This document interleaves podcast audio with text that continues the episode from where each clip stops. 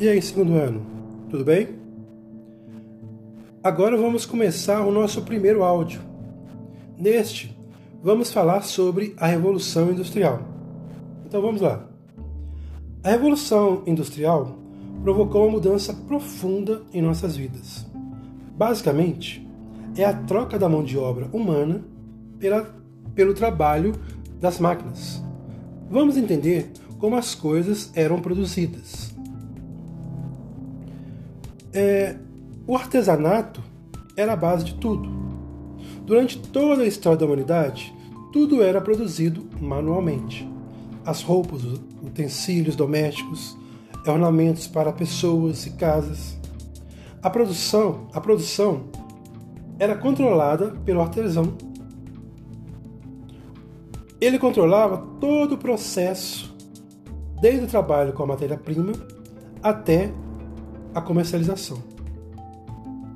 Como era o tempo do, do artesão? O artesão, ele controlava o seu tempo. Ele poderia trabalhar durante muito tempo ou poderia não trabalhar. O trabalho do artesão é um trabalho livre. Ele trabalhava para ele mesmo. O seu trabalho gerava riqueza para si. Então, era assim a forma de produzir antes da Revolução Industrial. A Revolução modificou exatamente isso. Por isso, quando surgem as oficinas, as manufaturas, o que, que vai acontecer na manufatura? Na manufatura, o artesão não é dono é, da matéria-prima. Ele recebe essa matéria-prima é, dos mercadores que eram pagos com a produção de dos artesãos. Né? Aquilo que o, que o artesão produzia, ele pagava a, aos mercadores. Na manufatura, são vários artesãos trabalhando, trabalhando em oficinas. Ele perde o controle do processo produtivo. Além disso, outro lucrava com o fruto do seu trabalho. Nesse meio tempo surgem as máquinas, que aceleram a produção de tecidos de algodão. Por que aceleram? Porque antes tudo era feito manualmente. Está entendendo? Por isso surgem as maquinofaturas, surgem as fábricas, nas quais os artesãos usavam máquinas para produzir para trabalhar nesses lugares, era necessário um conhecimento técnico. O trabalhador tem que se adaptar aos movimentos da máquina. O artesão, além de perder totalmente o controle da produção, todo o seu trabalho gera lucro para o dono da fábrica. O artesão se transforma em mercadoria. Ele é pago por um salário. Essa foi uma das mudanças mais profundas provocadas pela, é, pela Revolução Industrial. Essa revolução consolida o modo de produção capitalista, estabelece o conflito principal do capitalismo, que é o conflito entre burguesia versus operários. Então, a Inglaterra foi a pioneira na Revolução Industrial em 1760. Vamos ver quais motivos levam a Inglaterra a ser a primeira a fazer a Revolução Industrial. Ela foi pioneira por ter capital excedente. Por causa disso, ela consegue investir em novos empreendimentos. Ela tinha matéria-prima abundante. Isso é importante para ter com que produzir. Então você tem que ter uma fonte aí é, acessível de matéria-prima. Grande mercado consumidor. É importante porque se alguém produz, alguém precisa comprar. Então o mercado consumidor ele é essencial nessa questão aí. Eles tinham muita mão de obra barata. Presta atenção, pessoal patrão ele precisa de pagar baixos salários para potencializar o seu lucro.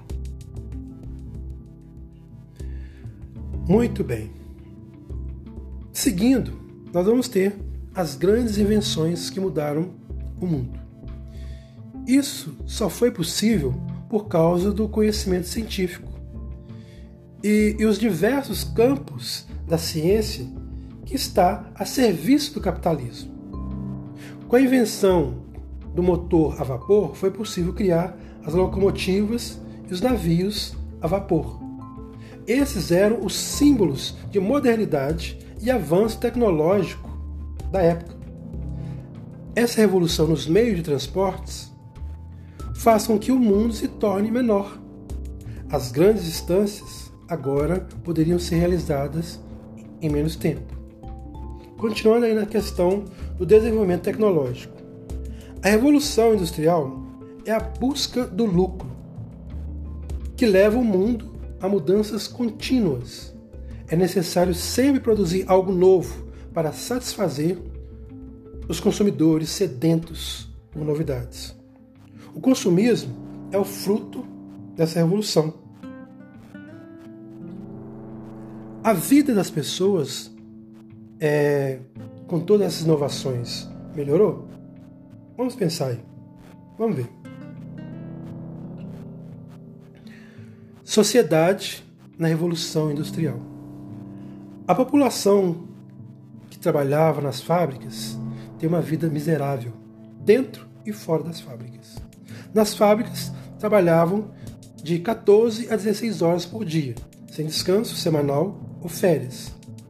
Mulheres e crianças tinham salários mais baixos.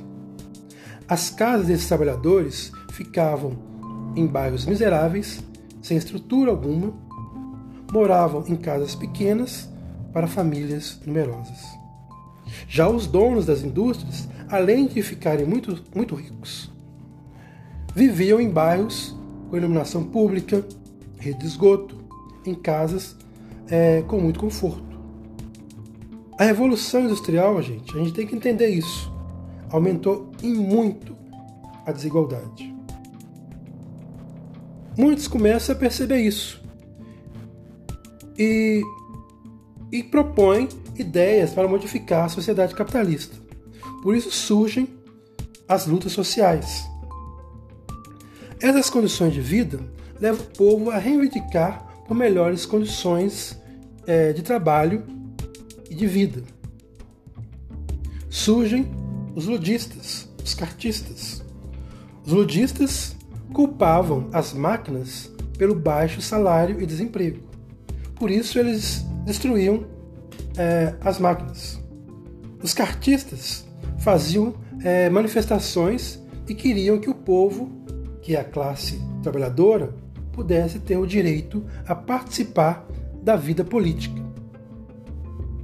Nessa sociedade desigual, surgem as ideias socialistas, com os teóricos Saint-Simon, Charles Fourier e Robert Owen.